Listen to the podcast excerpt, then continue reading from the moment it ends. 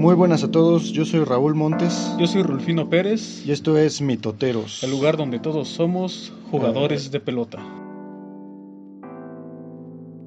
Estimado escucha, el programa que está por sintonizar fue pregrabado, si quiere interactuar con nosotros, use el chat. Le pido por favor que no use esta conversación como fuente. Para realizar algún trabajo escolar, estos perros pueden cometer algunos errores. Gracias. En el programa de hoy vamos a darle continuación otra vez más al viaje al inframundo de los héroes. Eh, hace 15 días habíamos prometido que, porque no nos dio espacio completo para grabar el episodio que es sobre los hermanos gemelos mayas, ¿cómo se llaman, Raúl? Ah, Este, Junajpú e Ixbalanque. Sí, ya no nos dio tiempo porque nos debrayamos mucho con Quetzalcoatl y todo lo que hay detrás de eso. Eh, Bueno, un poquito. Y este, ya se nos, se nos fue el tiempo, pero ahorita vamos a tratar de continuar y contar la historia del descenso al inframundo de Junajpú e Ixbalanque, dos gemelos cósmicos. Bueno, pues entonces cuéntanos, Raúl, este mito. Ah, por cierto, es el tercer video de... Ah, no, sería el tercer programa que tiene que ver sobre mitos y leyendas. Así es. Esperemos que vamos a ir ajustándonos también para seguir sacando videos eh, del apartado de mito, símbolo y arquetipo, pero bueno, ahorita vamos a terminar esta historia. Y pues más o menos, eh, bueno, esta historia la pueden encontrar en el Popol Vuh, este, que es este libro de los mayas, eh, de, que, que presenta toda la cosmovisión maya y muchas de sus eh, leyendas. No es, eh, es un, un libro, verdad, muy, muy bonito. A mí me gustó mucho.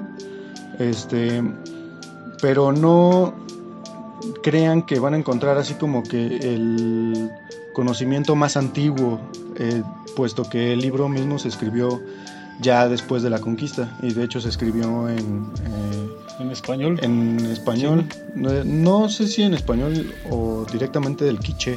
Entonces, eh, bueno, pues hagan de cuenta que eh, después de que se hace el mundo en la cosmovisión maya, que no tiene tanto que ver eh, con el nacimiento del mundo según la tradición mexica, que habla acerca de eh, este monstruo primordial, sino que más bien están los dioses ahí en el, en el agua y deciden pues en un momento de buenas a primeras pues hacer el mundo y se ponen a hacerlo. Entonces, bueno, ya que está hecho el mundo, bajan y lo, y lo empiezan a habitar. Y empiezan a poblar el mundo con, que crearon con pues, sus diferentes eh, creaciones, ¿no? los diferentes seres que van inventando este, con el tiempo. Entonces también ahí empiezan los animales como los primeros seres que crearon, No, eh, de hecho también son este, lo- las plantas. plantas. Tenemos este que, bueno, los dioses eh, bajan, digamos, por decirlo de alguna manera, porque no es que se no es que estuvieran en lo alto, sino que estaban ahí en el agua y del agua surge la tierra y bueno, eh, todo lo que se podrán imaginar. Para más detalle, lean el Popol Vuh. Este es está muy muy chido la verdad ese texto. Bueno, vamos a lo que a lo que nos ocupa en este programa este, que son los gemelos fantásticos Junajpú e Ixbalanque. Antes de que ellos nacieran, existieron eh, dos eh, mellizos, también eran dos hermanos. No- estos no eran personas, no pensemos en ellos como seres humanos, sino que eran dioses, este, que venían, descendían directamente de, la diosa del maíz, eh, llamada Ixmucane. Era la mamá de estos dos mellizos primeros que se llaman Hun Hunahpu y Bukup Hunahpu. Entonces, estos dos mellizos eh, les gustaba mucho jugar a la pelota. Eh, digamos ese que- juego de pelota que vemos en casi todos los... la- mm, bueno, el juego de pelota que ocupa casi todo el deporte mesoamericano, ¿no? Sí, sí, sí, sí. O sea, ese, este que es que golpear una bola de goma con la. de esta goma que sacaban de los árboles, con este. con la cadera, la rodilla, ¿no? Se pueden agarrar un poco, se pueden ir apoyando, pero la cadera es como primordial, ¿no? Entonces a estos eh, mellizos eh, les gustaba mucho jugar y pues da la casualidad de que su campo de juego estaba justamente encima de la entrada a Xibalba, al inframundo maya. Entonces, eh, bueno, con el ruido que ya se imaginarán que provoca el jugar, estar jugando constantemente, los señores de Xibalba se despertaron y se molestaron bien cabrón. Y, entonces mandaron a llamar a los mellizos, así como para, pues, veremos con el tiempo que los eh, señores de Xibalbá son bastante sanguinarios, entonces ellos lo que querían era matarlos, así como me hiciste enojar, me despertaste, ahora vas a sufrir toda mi ira, ¿no? Y bueno, mandan a un mensajero, un mensajero que es un insecto, no recuerdo específicamente la especie, pero eh, los los manda lo mandan, perdón, a que avise a los gemelos que los señores de Xibalbá los están esperando. Entonces resulta que pues los dos hermanos bajan y cuando ellos llegan ante los señores de Xibalbá, que por cierto hay que decir eh, son 12 los señores de Xibalbá, es también un número mágico ahí, el número de meses del año. El número de dioses olímpicos. Exactamente, algo tiene de especial el 12, ya veremos después. Habrá que investigar al respecto. Este, estos señores de, eh, del inframundo maya eh, primero hacen como un muñeco de piedra, este, como un maniquí, para engañar a los mellizos. Los mellizos llegan y saludan al maniquí, a lo cual les causa mucha gracia a los de Xibalba. Y este y pues le dicen, no, pues este aquí estamos, no, es el maniquí.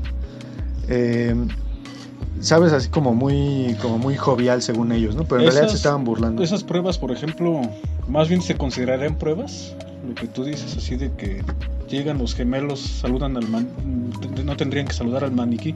¿Sería como una prueba no saludarlo? Mm, no, porque realmente no ocurre nada si no lo hacen. Ya, veremos en un más adelante este que digamos qué ocurre cuando pasa lo contrario a lo que hicieron Junjunajpu y Bukup Bueno, el caso es que no el, el, caso es que caen en la en la trampa de los de Shivalba. Ellos nada más se burlan, realmente para ellos es nada más un, juego.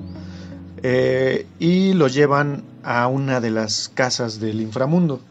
Las casas del inframundo maya son casas donde se torturan a las almas. O sea, esto parece ser. Contrario al este, a lo mexica, ¿no? parece ser. Sí, parece ser un poco diferente a lo que vendría siendo el Mictlán, porque ahí como que hay más una especie de ¿Purificación? ajá, como una especie de proceso de purificación y aquí es más una cuestión de torturar, ¿no? Tendrá que ver que este, esos textos en donde ahorita pues, nos estamos basando fueron escritos después de la conquista y que ya los mismos este, sacerdotes, sí fueron sacerdotes los que lo, este, recopilaron toda esa información, ¿no? No, eh, en realidad sí fue el mismo pueblo quiché el que lo hizo, bajo, bajo la tutela de un este, de, estas de estos este, sacerdotes.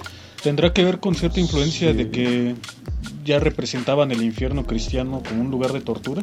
Yo creo que sí, ¿eh? no lo había pensado, pero la verdad es que sí puede que eh, me hace mucho sentido te he hecho investigar o indagar un poco más al respecto.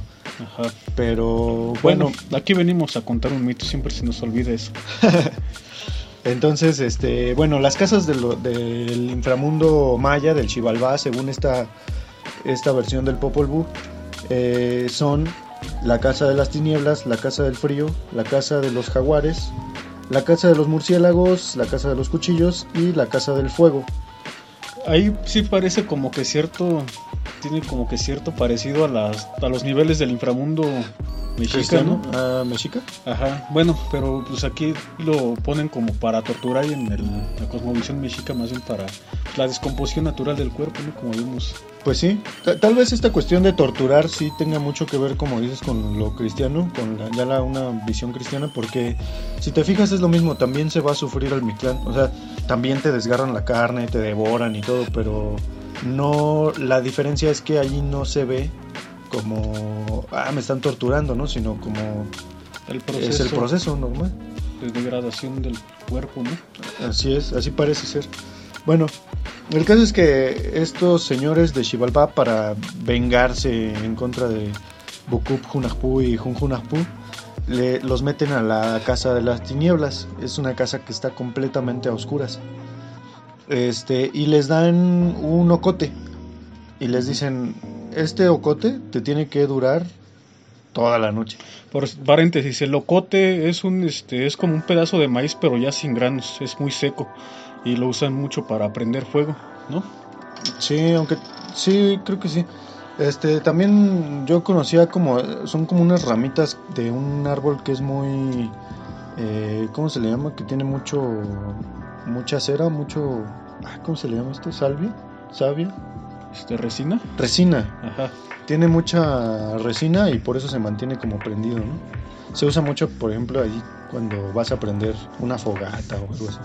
Ajá. Bueno, el caso es que les dan una yesca, pues le dan algo que se prende y se consume de forma continua, ¿no? Entonces, este, les dicen esto les tiene que durar toda la noche. Entonces los hermanos, pues intentan mantener ahí como pueden el fuego y, y mantener el locote encendido, pero pues no lo consiguen.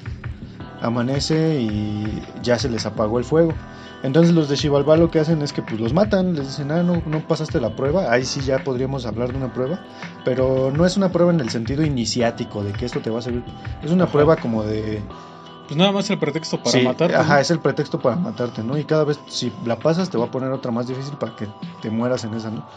Eh, pero estos eh, eh, mellizos no pasan esta prueba así, la primera prueba no la pasan y mueren en manos de los de Xibalbá, quienes los, los decapitan y entierran sus cuerpos y sus cabezas, pero de, de donde enterraron eh, los cuerpos sale un árbol. Este árbol se dice que proviene de la misma cabeza de Junjunajpu.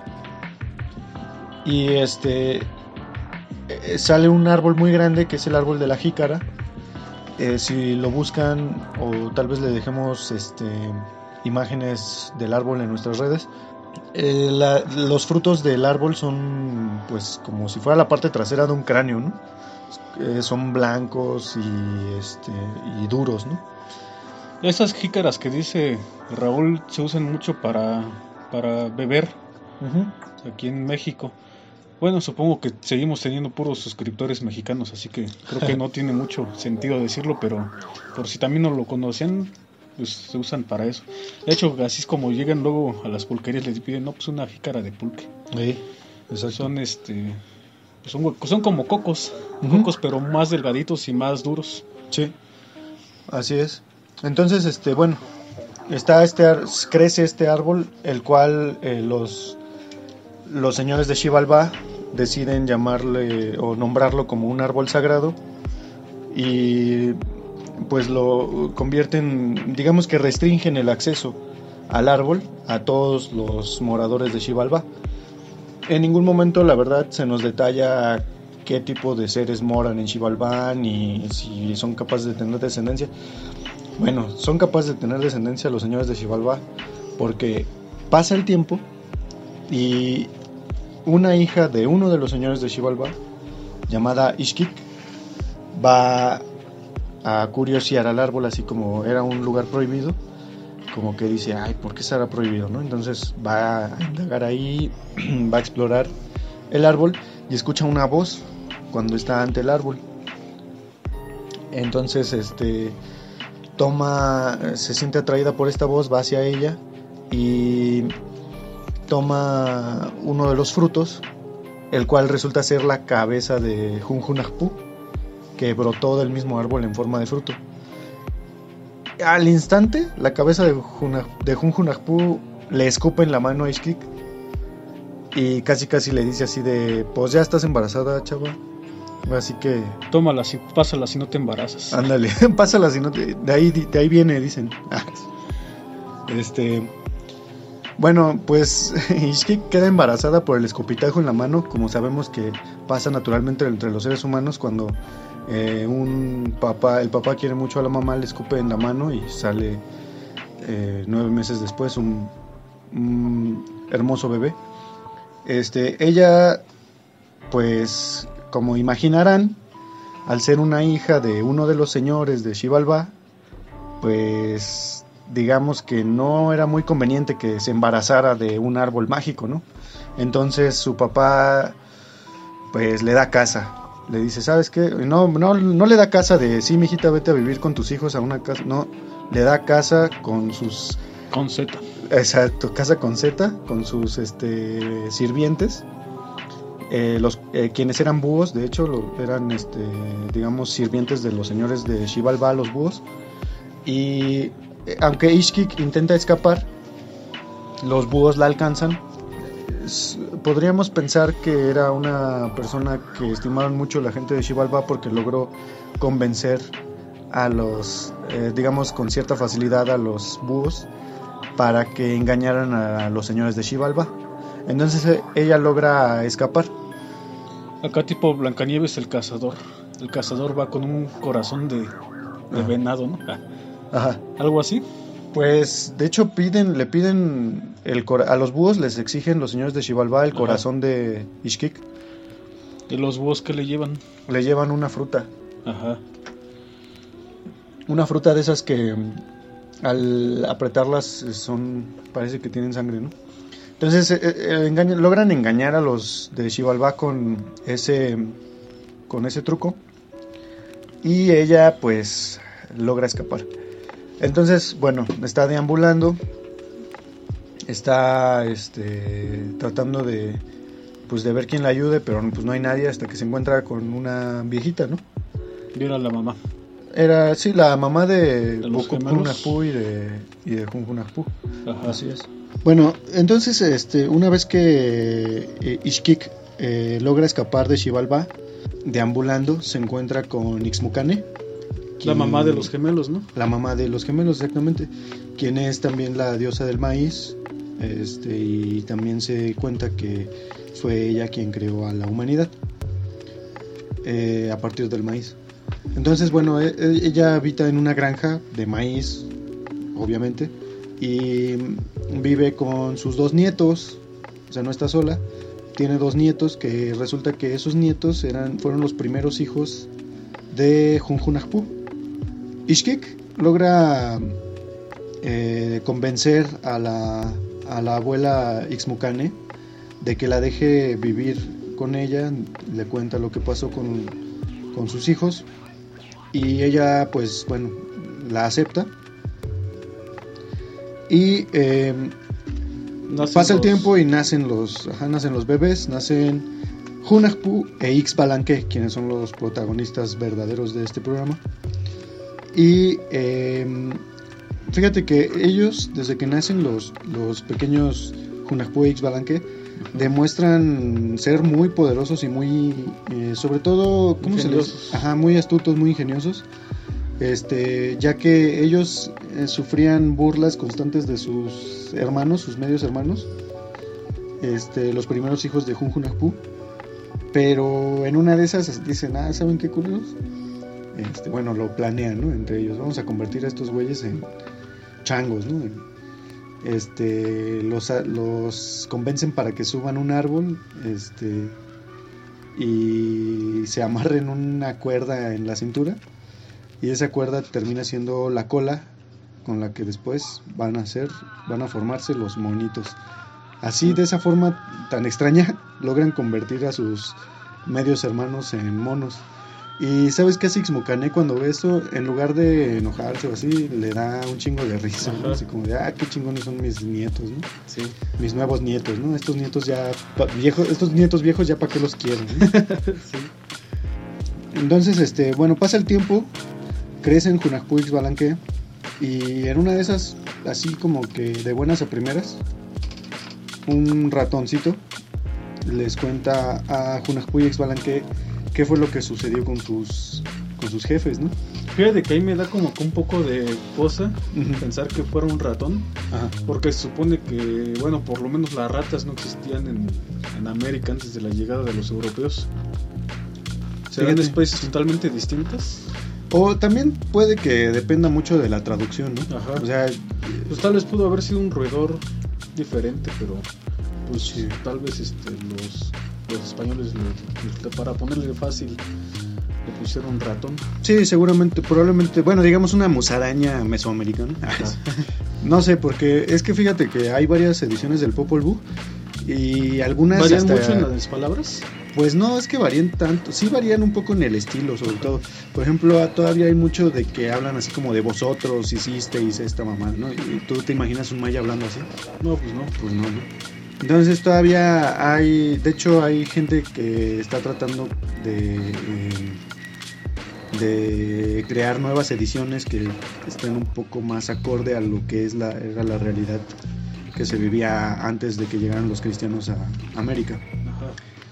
Eh, pero bueno, pues son cosas que la verdad eh, muchos, a veces muchos se pierden la traducción, pero a veces también se enriquece. Pues es como cuando este, le ponen, por ejemplo, a los este, a los guerreros este, mexicas, ¿no? Caballero águila y caballero tigre. Ándale, pues o como sea, pues caballeros. como caballero, Ajá. pues ni siquiera había caballos. Tigres, Pues los tigres son de, la- de Oriente, Exacto, para de empezar. Oriente ¿no? del viejo mundo. O sea, sería guerrero jaguar, guerrero águila, ¿no? Ajá. que es como lo que más se usa actualmente. Sí. Entonces, pues sí, hay que tomar en cuenta ese tipo de cositas, ¿no? A la hora de, de- de estudiar estas este, historias. Este, sobre todo si pues quieres profundizar un poco más, ¿no?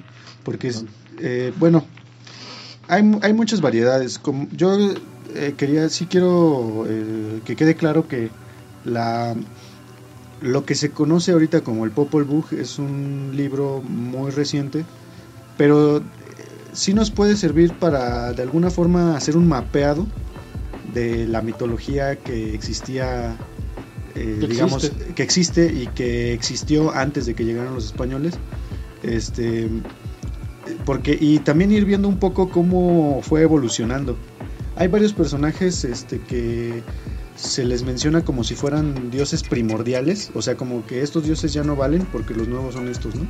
Entonces ahí que te está dando a entender que hubo un tiempo en el que culturas asentadas en esos lugares veneraban a esos dioses, de repente llegaron otros eh, y a partir de, no sé, diferentes procesos históricos fueron, digamos que asimilando los nuevos dioses, ¿no? Pudo haber sido algo así como también surgió con el este, con la introducción del cristianismo en América.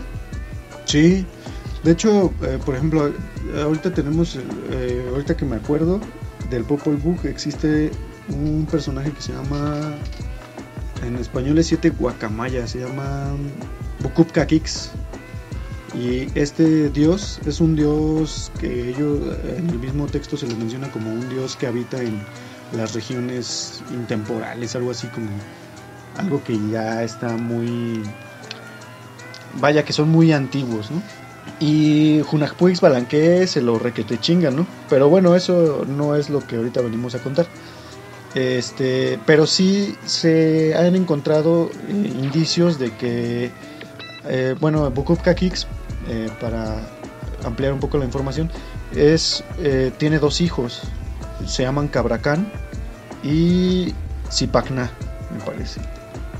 Sí, cre- sí, creo que se llama Zipacna. Bueno, estos dos dioses, eh, dentro del Popol Vuh, son seres, o sea, no son dioses en el Popol Vuh, son seres que se hacen llamar dioses como de una forma presuntuosa. Pero en el Popol Vuh se hace mucho énfasis en que estos güeyes no son dioses y tal. Entonces yo siento que ahí lo que se está tratando de hacer es como desprestigiar estos dioses antiguos. que- que se ha encontrado hallazgos donde se, se ve que hubo un culto, por ejemplo, a Zipacna, este, que era como una especie de caimán gigante, este, y se le veneraba como un dios de... En el Popol Vuh le mencionan que es un dios de las montañas, pero... eh, bueno, les debo esa información, pero el chiste es que se le veneraba en, la, en una antigüedad más antigua que, que 1521. ¿no? Este, Bueno, yo creo que sí es importante ya ahora retomar el este de que se encuentran los gemelos con un ratón. Se les cuenta la Simón, historia. sí, se nos va el pedo aquí y al rato no nos va a dar tiempo.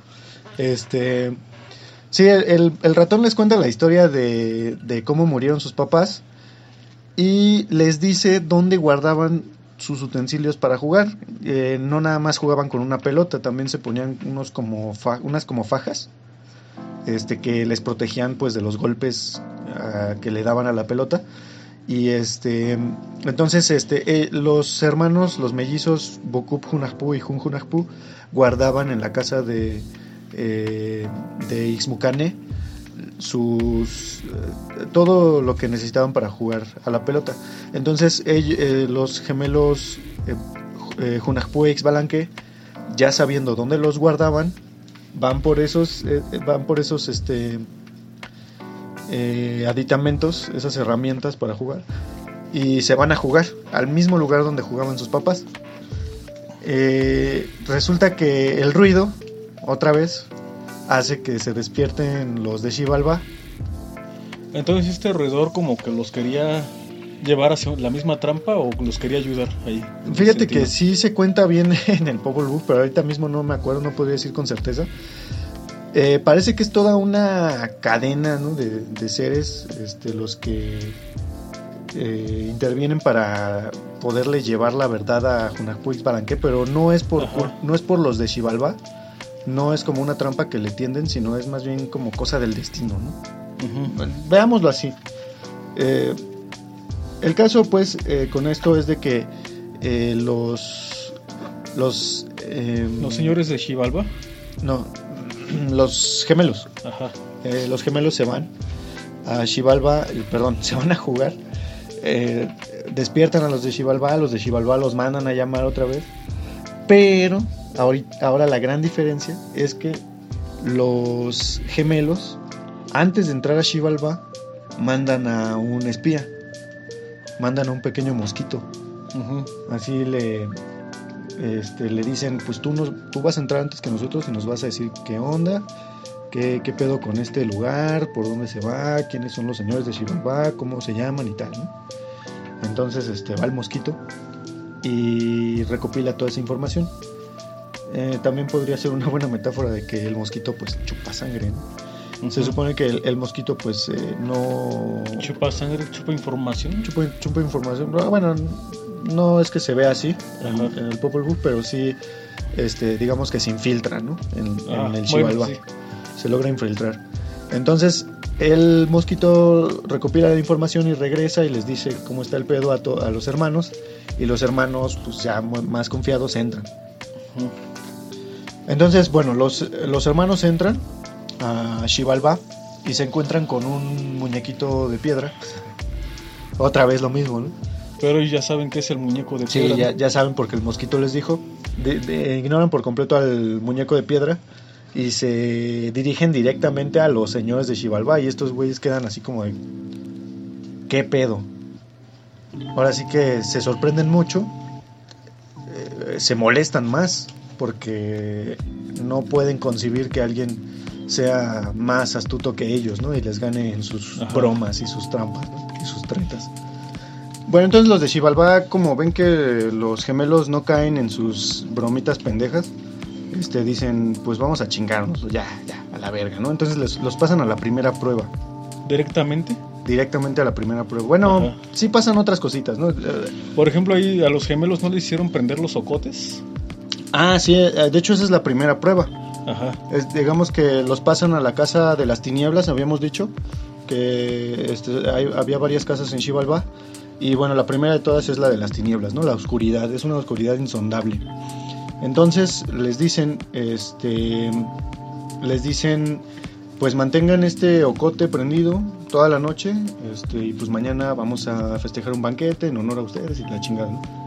Entonces, pues los hermanos que no confían para nada en, los, señores de Xibalba eh, ya tenían un plan ideado para, para hacer que. eh, para engañarlos y, y que no se les eh, consumiera el ocote, ¿no? Y, el, y, pues lo que les dan prendido. les dan algo prendido y lo tienen que mantener prendido. Entonces, ¿qué es, qué es lo que hacen los gemelos? Es que le hablan a un montón de luciérnagas y agarran unas plumas como de guacamaya, ¿no? A la distancia parece, a los ojos, prendido. de, ajá, a los ojos de los de Xibalba parece que está, está encendido eh, lo que les dieron. ¿Cómo se llama? Eh, y estos güeyes pues ah, se, se la que pasan así toda la noche. Ya al final pues nada más lo prenden en la mañana. O sea que apagaron el ocote. Sí, no, el trajeron ocote a las- lo apagaron, ajá. Las luciérnagas. Exactamente. Y la- de hecho, vamos a ver que los animales ayudan mucho a, a los gemelos.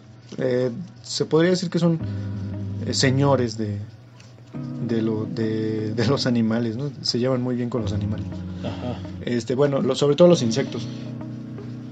Entonces, gracias a esta demostración de, suprema astucia, logran superar la primera prueba de Xibalbá y pues eh, los señores de Xibalbá se super enojan, así se vuelven locos. Dicen, bueno, pues a la siguiente prueba. Pero bueno, eh, los de Xibalbá hay que, este, imagínense así como de que es como ese vecino que no quiere caerte mal, pero en realidad te desea la muerte, ¿no? Y así te saluda y cuando te volteas te dice chinga tu madre. Así los de Xibalbá, ¿no? Andaban bien amables con Junajpú y Xbalanque, pero a sus espaldas así andaban Berriados. se- estaban bien encabronados, ¿no? Sí, se los, se los, los Ajá. querían matar, los querían matar. por pronto. Bueno, entonces pasa, pasan el día en Xibalbá, así bien agradable según, y en la noche les ponen la siguiente prueba. Y la siguiente prueba va a ser en la casa de las cuchillas. Les dicen los de Xibalbá, bueno, quédense a- ahora en este lugar, en esta casa, y este y les dan unos unas jícaras y les dicen llenen estas jícaras con flores. Entonces, eh, pues ya se van, ¿no? Los de Xibalbá y y Xbalanque se quedan juntos y planean. Lo primero que hacen es, pues no dejarse cortar por las cuchillas. Y hablan con las cuchillas y les dicen, no nos corten, güey, por favor. y las cuchillas aceptan, güey. Las, las cuchillas dicen, pues cámara. No me asaltes, carnal. Ajá, sí, güey. Ajá, sí, güey, sí. Bueno, está bien. Así con educación se piden las cosas. no mames, ya, ya- ya quisiéramos, ¿no? Pero bueno, las cuchillas piden algo a cambio, ¿no? Y pues lo que les promete los gemelos es que eh, pues van a ser como el material. Estamos hablando de las cuchillas, son la piedra de obsidiana, ni más ni menos, ¿no? Que es el mineral más filoso que se tiene conocimiento en, en la tierra, ¿no? Entonces, este, este material, eh, yo nunca he entrado a una cueva de obsidiana, pero tengo un amigo que sí, y me comenta que ni se, él entró a la cueva, salió, y ni se dio cuenta, pero estaba lleno de cortadas, de cortaditas, así de que es tan fino el filo de la obsidiana que no, no notas cuando te corta, pero te corta. Entonces, los gemelos les prometieron este filo singular a la obsidiana en- a cambio de no cortarlos a ellos. Y pues la obsidiana accedió. Como la obsidiana en ese momento no tenía el filo que hoy tiene, entonces. Se podría, sí, digamos que tenía filo, pero no tanto, ¿no? Ajá. Entonces los, los gemelos dijeron, pues voy a hacer que seas lo más filoso del mundo. Pues órale va. Y mientras tanto pidieron, le pidieron a, a las hormigas que rellenaran las jícaras con flores. Ajá. En lo que ellos estaban ahí pasando el O sea, por rato ejemplo, la las cueva. hormigas salían al mundo exterior por flores y, y volvían. Ajá. Y ahí fueron durante toda la noche y lograron llenar las jícaras con flores. Cosa que super mega encabronó a los de Xibalbá al día siguiente cuando Los de lo pensaban, pensaban que la misma obsidiana los iba a matar, ¿no? Claro, e- era su, su jugarreta, ¿no? Los vamos a meter a este lugar que está lleno de cuchillos, se van a terminar tropezando en una de esas y se matan, ¿no? Ajá. Pero bueno, pues también los de Xibalbá se pasaron de pendejos un poquito. Ya con la demostración de poder que habían dado antes los gemelos, yo creo que hubieran este, podido prever que no iban a triunfar. ¿no? Bueno, entonces al día siguiente se encabronan y todo, pero dicen, bueno, no, no pasa nada, ahora sí te mato, no lo piensan. Y pues pasan el día normal y otra vez a la siguiente noche les eh, encomiendan la siguiente prueba. bueno, la siguiente prueba fue en la casa del frío. eh, pero pues los gemelos eh, se pues digamos que le pidieron el paro a, A la madera. a la madera, así le dijeron, préndete, güey. Y la madera dijo, cámara. No, pues, ¿qué, qué me das a cambio? No, pues, vamos a hacer un chingo de muebles bien vergas contigo. Ah, va, a huevo, a huevo, vivir para siempre, va. y, se prenden. No, no es cierto, no sé, no, no se dice cómo, no se especifica cómo se prende la cómo se prende fuego, pero bueno, los gemelos lo logran. Los gemelos lo hicieron de nuevo. El, eh, bueno, este, logran sobrevivir y como se imaginarán otra vez, los, los de Xibalbá ya no sé, los llevaba la chingada, ya no Ahí sabían ni está qué como hacer. que algo bien parecido a Pokémon, ¿no? Porque Les ponen este, como que la misma, este, la, el- la misma fórmula a todos los capítulos. Aparecen los tres amigos, Sí, la misma aventura, conocen un Pokémon nuevo, los del equipo Rocket se los quiere vencer y el equipo Rocket ha sido vencido de nuevo, ¿no? sí, güey. De hecho, Pokémon está inspirado en el Popol Vuh. Algo así. No, yo pensaba que era al revés. los de Xibalbá han sido vencidos otra vez y se van volando. ¿no? Ajá. Pero bueno, ahora, ¿qué pasa en la casa de los tigres? Pues, haz de cuenta que, bueno, aguanta, aguanta, no te aguantes. Bueno, sí, ya. El caso es que este, los de Xibalbá están bien emputados, pues no se pueden cargar a los, a los Nuevamente. gemelos. Nuevamente. Bueno, entonces, estando los gemelos en la casa de los tigres, en la casa de, bueno, los tigres, volvemos a lo mismo, ¿no? Y ahorita que estábamos, según cuestionando eso de que Ajá. los europeos le decían, llamaban como a sus... a sus animales, ¿no? Lo que ellos conocen. No, pues, bueno, los jaguares, ¿no? Es la casa de los jaguares. Este.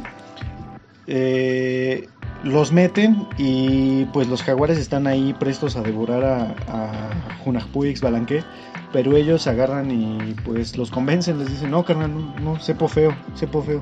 Y dicen los tigres, ¿neta? Sí, güey, sí. Bueno, pues, pero pues, ¿qué, qué me das o qué?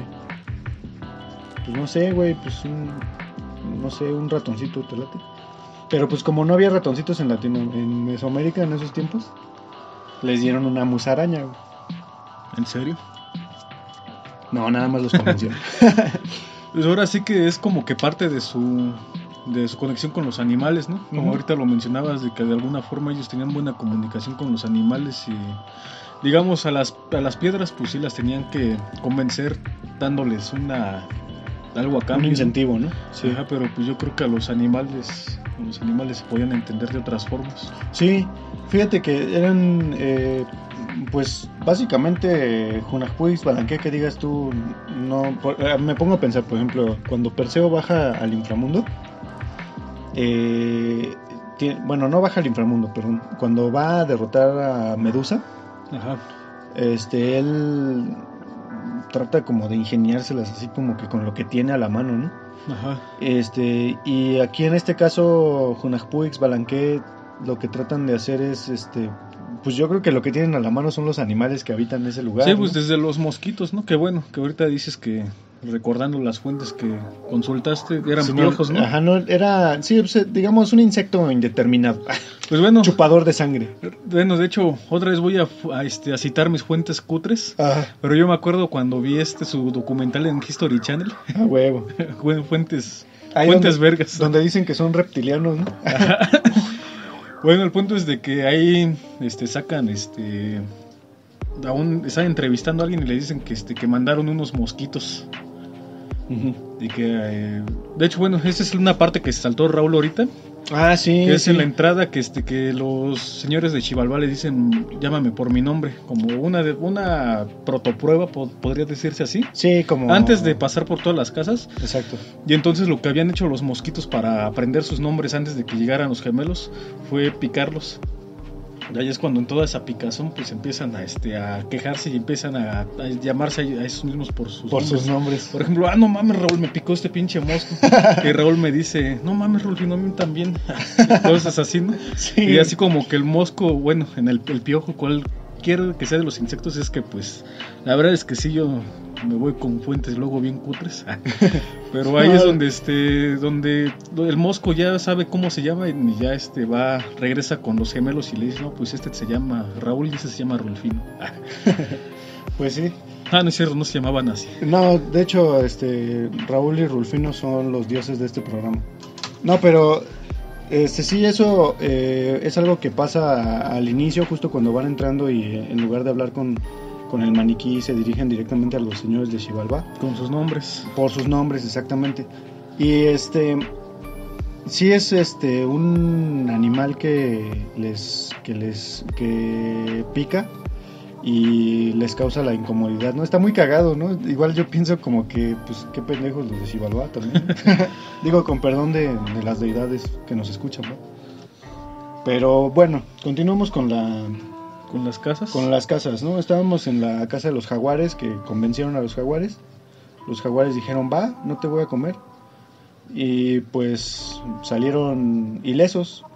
Y pues los de Xibalbá están súper eh, eh, emperrados. Otra vez, güey, otra vez. Así se repite la misma El equipo historia. Xibalbá ha sido vencido de nuevo. Exactamente. El, el equipo de Xibalbá pues tiene que replantearse sus, su plan.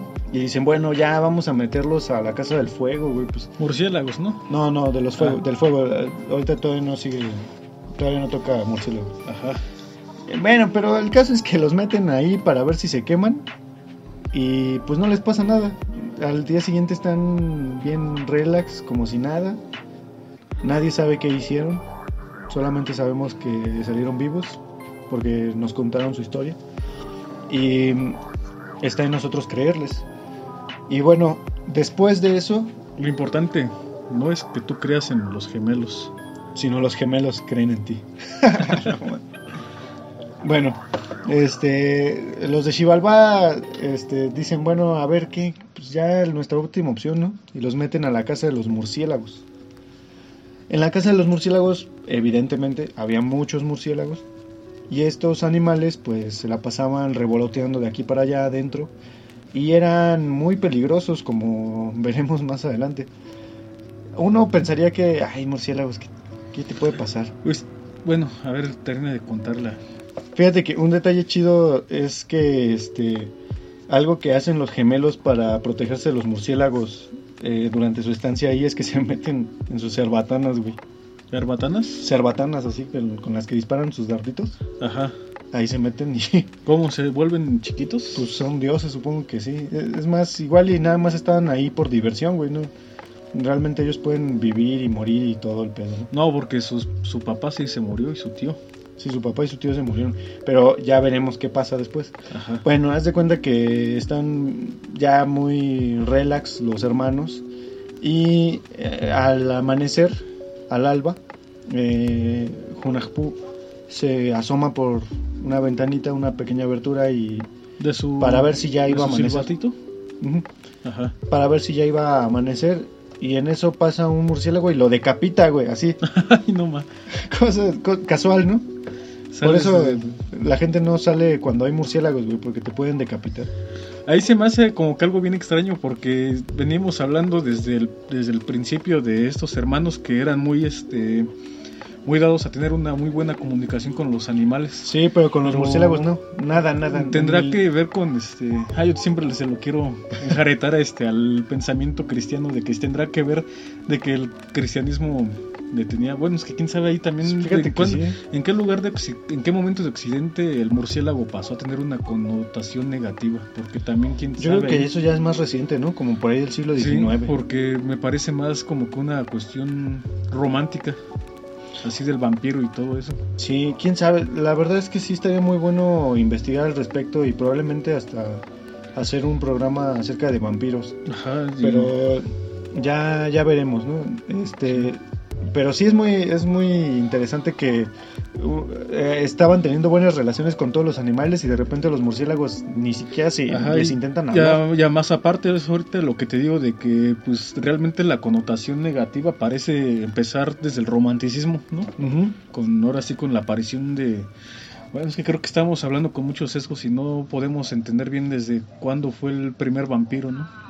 Pues sí, es que, Pero los- es el que, primer bueno. vampiro vinculado al murciélago, porque Ajá. vampiros ha habido desde siempre en la mitología Bueno, chupasangre ¿no? sí, ha habido desde siempre, o, o que pero- te chupan la esencia vital.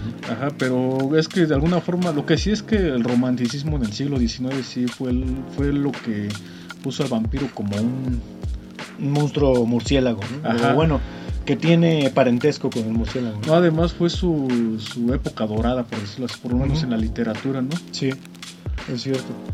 Bueno, Pero bueno. sí, hay, este, ahora sí que tema que nos queda de tarea Sí. y se los traeremos en un programa futuro. Bueno, entonces lo decapita. Sí, lo decapita y, y pues valió madres, se muere, ahora sí que se murió. Entonces pues los de Xibalbá así ya bien contentos, ¿no? Así, bueno, aguanta, aguanta. Este Ixbalanque así como que bien preocupado por su carnal, agarra el cuerpo y le pone algo, le pone ahí como un... Una ah, cabeza postiza. Sí, una cabeza postiza, güey, que logra improvisar así de, Ajá. la- de- de- de rápido. Y este y el cuerpo se comporta como si tuviera cabeza. güey. Eh, bueno, eh, Ixbalanque y su hermano sin cabeza eh, se presentan ante los de Xibalbá. Eh, Ya con la cabeza improvisada, ¿no? Claro, la, la cabeza que se sacó de la manga, bien cabrón este Ixbalanque con un caparazoncito de tortuga. Y pues de hecho, pues cómo nos iba a aparecer la, ahora sí que la caparazón de la tortuga si a los mismos dioses bajaron a ayudar a los, a los gemelos fantásticos a, a hacer su, a hacer la cabeza de, de Hunahpu. Entonces, de alguna manera también tenían como el favor de los dioses supremos, por así decirlo. ¿no? No es que estos fueran dioses menores, sino que estaban en proceso de ser dioses supremos. Ajá, este. Huracán. U- Huracán es este, también conocido como Corazón del Cielo y fue eh, quien estuvo en la creación del mundo junto con Gukumats, Ajá. quien es Quetzalcoatl o Cuculcán. No, bueno, ahí sí tendríamos que. Ahí tendríamos que decir que, pues, no. Es equivalente a. A Quetzalcóatl, pero creo que sí quedaría un poco borrado ese nombre, por lo menos en este mito, ¿no? Ah, sí, claro, no, no, no. O sea, yo quiero decirlo eh, porque es un, este, o quise decirlo porque es un- una serpiente emplumada, ¿no? Bueno, sí. Pero también el hecho de que ser, ser serpiente emplumada tiene más bien que ver eh, con un aspecto simbólico. Ajá. Sin embargo, aquí sí eh, la serpiente emplumada, Kukulkan o Wukumats, estuvo desde el inicio de, de la creación, así como en la cosmogonía mexica. Este, también en la maya hubo una serpiente emplumada junto con este dios llamado Huracán. Ajá. Bueno, entonces ya este se van con los señores de Xibalbá y se presentan así con la cabeza, con Sí. su nueva cabeza, ¿no? Por La decirlo así. nueva y flamante cabeza de caparazón de tortuga. Bueno, entonces este eh, los de Xibalbá eh, se ponen a, bueno, invitan a los gemelos fantásticos a jugar eh, a la pelota y cuando llegan al campo de, juego está la cabeza de Junjuna. Está ahí en, colgada ahí en medio del juego de, pelota este con lo que pues los de Xibalbá ya se sentían victoriosos. O sea, los de Xibalbá ya tenían como que su cabeza, por decirlo así, ya sab- sabían que los murciélagos sí lo habían decapitado. sí pues la encontraron güey la encontraron la encontraron ahí este en lo que Ixpalanque este se ponía a esculpir la nueva cabeza Eh, bueno ya el ¿Te caso es das que cuenta que eso es como que una analogía de que los señores de Xibalbá son como policías? Y tú eres un pobrecito joven que hiciste alguna fechoría menor Ajá. y, de- de- y te encuentran todo lo que traes. Sí, güey. De hecho, es muy abusivo. Incluso, bueno, no sé, yo creo que los de Xibalbá son mejores que los policías. Bueno, la neta. Pero, eh, digo, hacer un poco de ruido y querer matar a tu vecino no está tan malo como robarle todo lo que hizo en un día de trabajo arduo, nada más por una falta menor. Pero bueno, así es esto. Mientras estaban jugando, este lograron arreglárselas los gemelos para hacer que los de Xibalbá se distrajeran y se fueran del campo.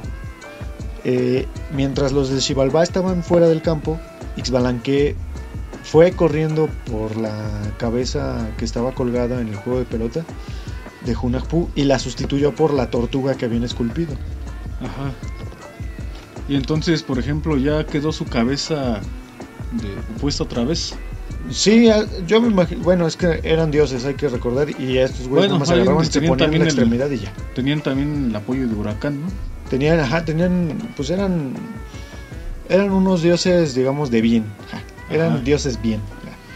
Este, y estos, este, señores, eh, eh, nada más con ponerse la, el, el miembro que les faltaba ya se les pegaba y podían seguir como si nada, ¿no? Entonces, bueno, pasan otras, eh, otro tanto de cosas. Este, para más detalles, visiten el Popol Vuh. No se van a arrepentir, es un muy buen libro. Y eh, los gemelos logran hacerse como una fama de que podían resucitar, de que podían rearmarse, ¿no? Se descuartizaban mutuamente y se volvían a rearmar, ¿no? Eso, digamos que lo aprendieron allí en ese momento. O... Sí, no, yo creo que sí. Sí, parece ser que sí, eh, porque pues antes no lo habían hecho. Ajá. Este, pero eh, estos eh, eh, gemelos utilizan ese, digamos, ese eh, don que tienen de reconstruirse y, y se empiezan a matar entre ellos y tal. Y eso le gusta mucho a los de Xibalba, que Ajá. finalmente pues son dioses de la muerte, son dioses vinculados a, a la muerte. Y eh, estos dioses quedan impresionados con las habilidades de Hunahpu y Xbalanque y, y empiezan a, a decir, bueno, a ver, puedes descuartizar lo que sea o puedes, des- puedes matar lo que vez, sea y darle vida otra vez. A ver, a ver, hazlo conmigo, güey. A ver, quiero ver qué se siente. Exacto. Y, y pues Hunahpu y Xbalanque se Deus ex a- machina. Sí. tiempo, tiempo remoto. Pero literal, ¿eh? literal porque ellos son dioses. y este, Uy, sí, ¿verdad? pues sí. Y este y pues les piden que los descuarticen. Sí, de, pues descuartízame un ratito, quiero ver qué se siente, ¿no? Ajá. Y los descuartizan a los a los 12 señores de Xibalba y ya no los vuelven a construir. y así obtienen su victoria. Ese no era el trato, Rumpelstiltskin, dijo el Cherk, ¿no? Simón. el Cherk. Eh, de hecho, este, y bueno, ya, así termina la historia, de- bueno, la historia del inframundo de Hunahpu y Xbalanque. Si quieren este, detalles mucho más ricos, por favor consulten el libro. Hay varias ediciones, se lo recomiendo mucho. Uno de mis canales favoritos de todo YouTube Ajá. es este un canal que se llama Pero es otra historia. Ajá. Sí se llama así, también- ¿verdad? Sí, a huevo, que sí. Hay este, hay un este, precisamente es un español que ha hablado un poco en general sobre mitología e historia de todo el mundo. Obviamente con sus propios sesgos también, finalmente es español. Y este y tiene precisamente también este en su canal tiene este contenido de mm, de este mito. Ah, sí. Y bueno, de hecho hace rato lo estábamos mirando y tiene concluye con una forma muy bonita, ¿no? Y es de que estos este, esos chicos reviven de alguna forma reviven a su papá, que se convierte en el en el dios joven del maíz, así lo menciona, ¿no? Sí, sí, Y- eh, eh, de hecho eh, existen, este, pues más que nada son pruebas arqueológicas de que se le rendía culto a Hun Hunahpu, el papá de los gemelos, Ajá. eh, como un dios resucitado. Ajá. Y bueno, aquí lo que concluye este con este canal que les decimos, igual pues ahora sí que cuando lo visiten vayan advertidos de que tiene sus propios sesgos. Pero me parece buenísimo ese canal y es de que dice, y es que el maíz tiene que viajar antes al inframundo, o sea que pues tienes que sembrar la, la semilla Sí, para que del inframundo otra vez vuelva a brotar hacia hacia el mundo el mundo exterior hacia la vida, ¿no? Ajá, y que pues, ahora sí que tienes que morir y resucitar. Así es. Lo- Ahora sí que lo concluye de una forma muy bonita y pues... Y, y ahí cabe destacar también que hay una similitud muy grande con los misterios eleusinos, que también tienen una también tienen una connotación muy muy parecida a, a esta cuestión de sembrar la semilla para que de la semilla de la tierra salga la vida nueva, ¿no? Y sí, bueno, hace rato, bueno, hace cuatro semanas que estábamos grabando el programa dedicado a, a Orfeo. Ajá. ya ven que decimos que, este, que tiene mucha relación, no solamente porque sea su madre e hija, la diosa Demeter, con la diosa Perséfone. Ajá. Quiero abrir un paréntesis. Este, en las, este, en lo que mandamos en las redes sociales donde, y de Ah, hecho lo dije, de hecho lo Sí, dije tal cual con las propias palabras. Ajá. Este, ahora sí que fue, ¿cómo le llamaste? Un problema de dislexia lectora. Sí, De que este, ahora sí que uno, bueno, a veces cuando lees rápido no, no alcanzas a ver todas las palabras así tal cual son. Y siempre le he dicho prosperina a proserpina. es algo que hay que corregir en esa tabla. Sí, Proserpi- Proserpina es la forma latina de Perséfone. Ajá, pero de alguna forma yo siempre le dije prosperina. Sí. Bueno, cierro el paréntesis y retomamos de que Muy no próspera. solamente este no solamente tienen relación por ser madre e hija, sino por ser una, una la, este, la esposa del señor del inframundo y otra este la tierra. Bueno, Así es. Bueno, lo- la vida de la tierra, Ajá, ¿no? digamos, sí, lo que bien. sale de la tierra. Ajá, ahora sí que tienen esa relación aparte. Y pues bueno, es como que una analogía ahorita el mito que acabamos de ver, ¿no? Sí, de hecho eh, se parece, se parece mucho y está muy chido. Y, y ahorita también este me estaba acordando, ¿no? Por todas estas pruebas que pasan, ¿no? De que pasan por fuego y no se queman los gemelos, ¿no? Me recordó mucho a, a una leyenda eh, india, bueno, más bien hindú, eh, de una de las encarnaciones de Vishnu, que se llama Narasimha. Es una especie como de eh, dios con cabeza de león. Y este, este dios, esta encarnación de Vishnu, es un este se le conoce también como el santo patrono de, de los niños, es un protector de los niños. Y así, ahora sí que en un 2 por 1 les cuento rápidamente su historia. Eh, resulta que mm, en algún momento de la mitología eh, hinduista, que en algún momento vamos a tomar en este canal, este, y contaremos con más detalle, eh, un demonio se hizo con el reino de todos los, eh, digamos, de todos los mundos, se hizo con el reino de los dioses. Bien, este eh, demonio, para volverse... demonio no en un sentido cristiano, hay que entenderlo, sino como un espíritu inferior, por decirlo de, de alguna manera. Este, este demonio le pidió un deseo a uno de los dioses supremos de la Trimurti. De, la Trimurti es como la Santísima Trinidad eh, hinduista, que se compone por los dioses Vishnu, Brahma y Shiva. Y bueno, pidió un deseo que era no poder morir eh, ni en la noche ni en el día, no poder morir ni adentro ni fuera de su casa, no poder morir ni arriba ni abajo de la tierra.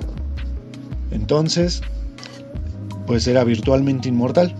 Y con esa confianza agarró el, este señor demonio y se volvió dios de bueno se volvió rey perdón de todos los eh, de todos los eh, de todos los mundos de todos los dioses este dios se tomó O sea, se el hizo palacio de Indra Se hizo, se hizo, ¿cómo se le dice? Todopoderoso, por decirlo así. Opacó a los demás dioses a los que les había pedido el favor. Mm, No, no los opacó. Solamente digamos que tomó el trono de- Ajá. del rey de los dioses, que era ocupado por el o sea, dios Indra. No, porque estos dioses, que los dioses de la Trimurti están arriba de... Más arriba de sí. Indra. de In- Indra es como si, ya lo hemos mencionado en otros videos, Indra es muy parecido a Zeus Ajá.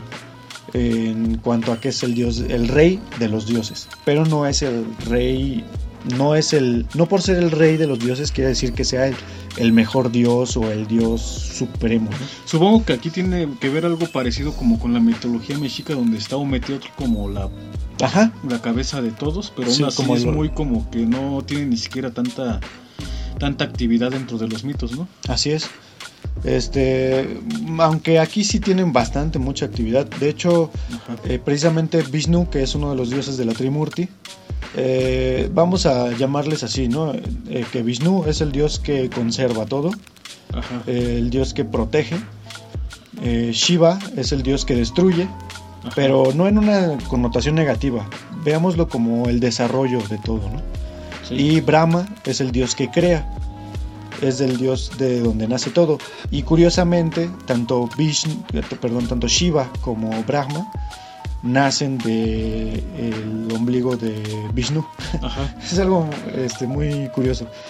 Después lo abarcaremos ya con más tiempo. La cosa es de que este, esta historia es una de las encarnaciones de Vishnu. Bueno, este rey demonio agarra, se hace con el poder del de, reino de los dioses y empieza a, pues a cometer muchas fechorías, empieza a ser un, dios, digamos, tipo dictador, maligno, empieza a ser el mal. como el Jehová en el, primer testamento, ¿no? de hecho, ese, el Jehová en el primer testamento, en el, en el Antiguo Testamento es este ese demonio. Ah. es cierto, una disculpa por la si alguien una disculpa a, nuestros amigos católicos, este, pero exploren su mitología, está muy, muy chida la neta, la mitología cristiana. Eh, bueno, entonces este, volvemos aquí con este demonio, ¿no? Entonces este demonio tiene un hijo y pues el hijo le sale, le sale adorador de Vishnu, güey. Así como, como en, un papá de los años 50, que su hijo le saliera gay, era lo, lo equivalente en Dios a que su hijo, el hijo del demonio, te saliera creyente en Vishnu, ¿no? En un dios este supremo, ¿no?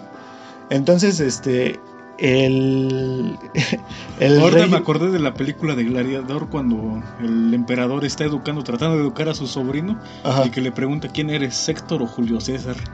Le dice el sobrino, yo soy Máximo, el super gladiador español.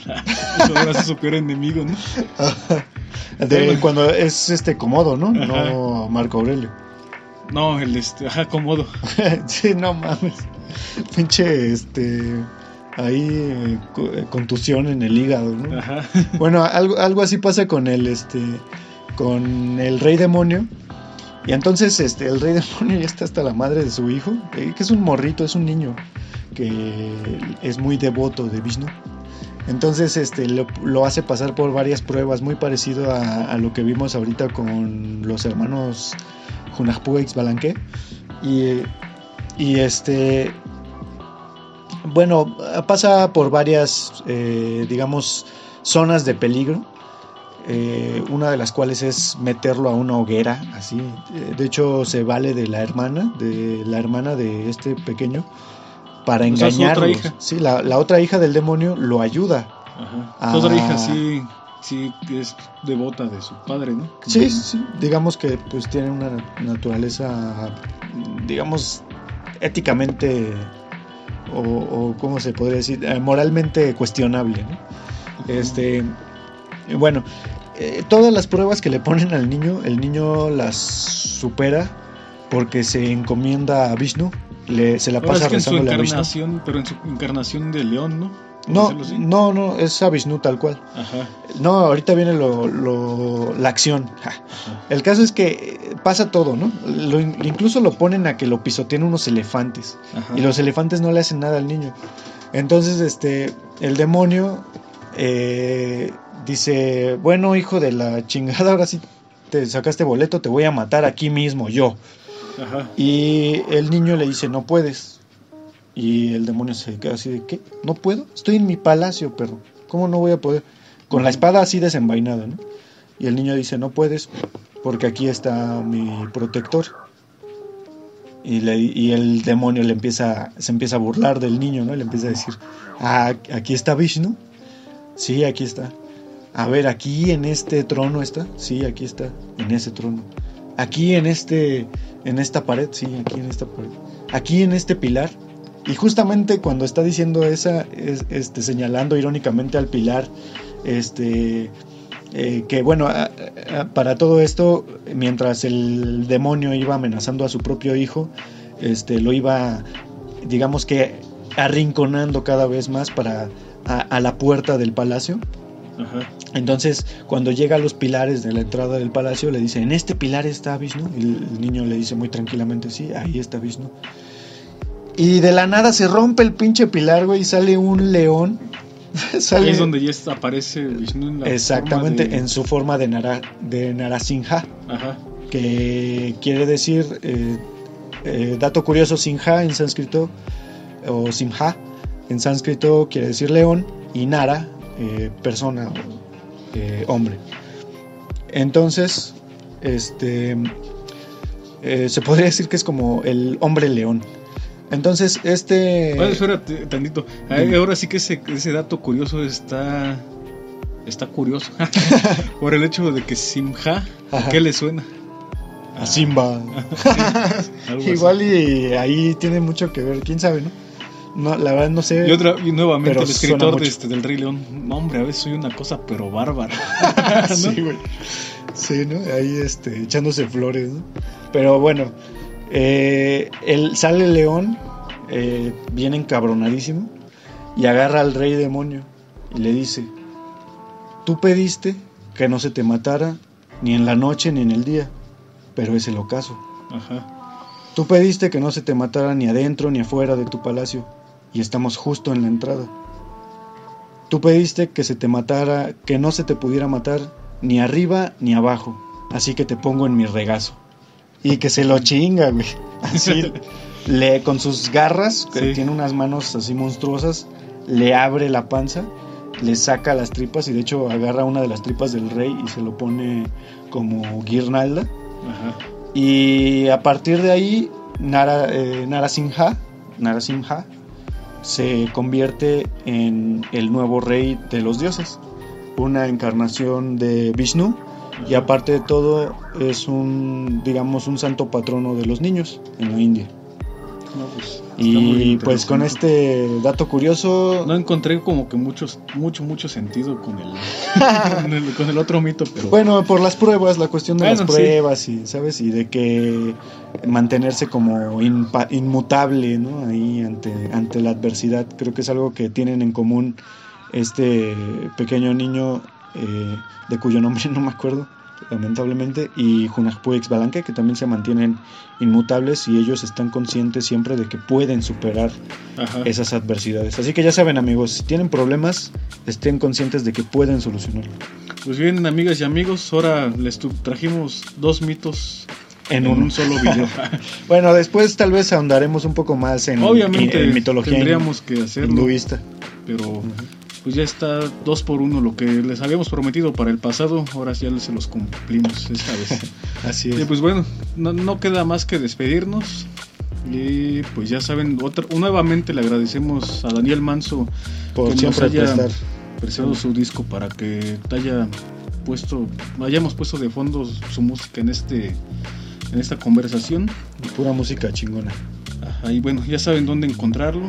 Y también este, pues generalmente siempre siempre mandamos saludos a las personas que, que nos ayudan en nuestros en, ese proyecto, como pues ya bien había visto Sara, que hizo la imagen Sí, del, Nos hizo la imagen de, de que ahorita es eh, este, de mitoteros. Bueno, las dos imágenes que normalmente ven en los, en los videos fueron de su, autor- de su autoría, por lo tanto estamos muy agradecidos con ella.